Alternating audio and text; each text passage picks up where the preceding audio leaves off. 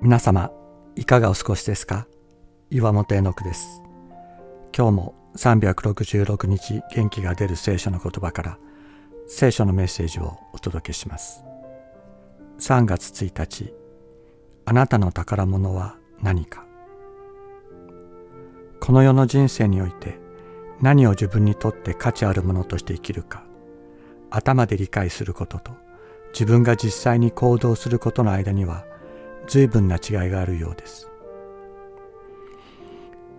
ハンガーゼロの近藤隆氏は世界で一番遠い距離は頭と手の間だと言っています。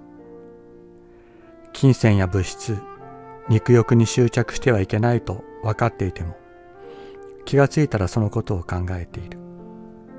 そのように行動しているということはあります。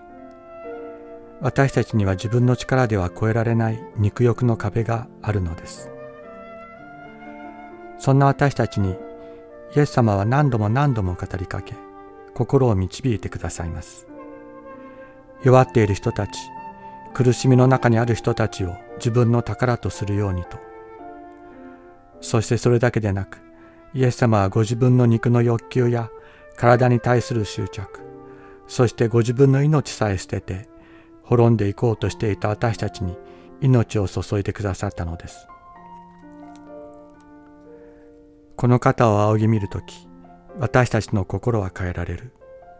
自分が命の限り大切にしなければならない宝が何かが分かってくる。自分で溜め込む高価なものかそれとも飢えに苦しむ人人生の痛みにあえぐ人か。揺れることはあるでしょう。しかしイエス様は何度も何度も語りかけてくださる。私たちは何度も何度もイエス様を見上げることが許されている。今日も明日もイエス様の声を聞こう。イエス様を見上げよう。真に価値あるものを大切にする生涯へと私たちを導かれる方がいるのです。あなた方の宝のあるところそこにあなた方の心もあるのです。ルカの福音書12章34節。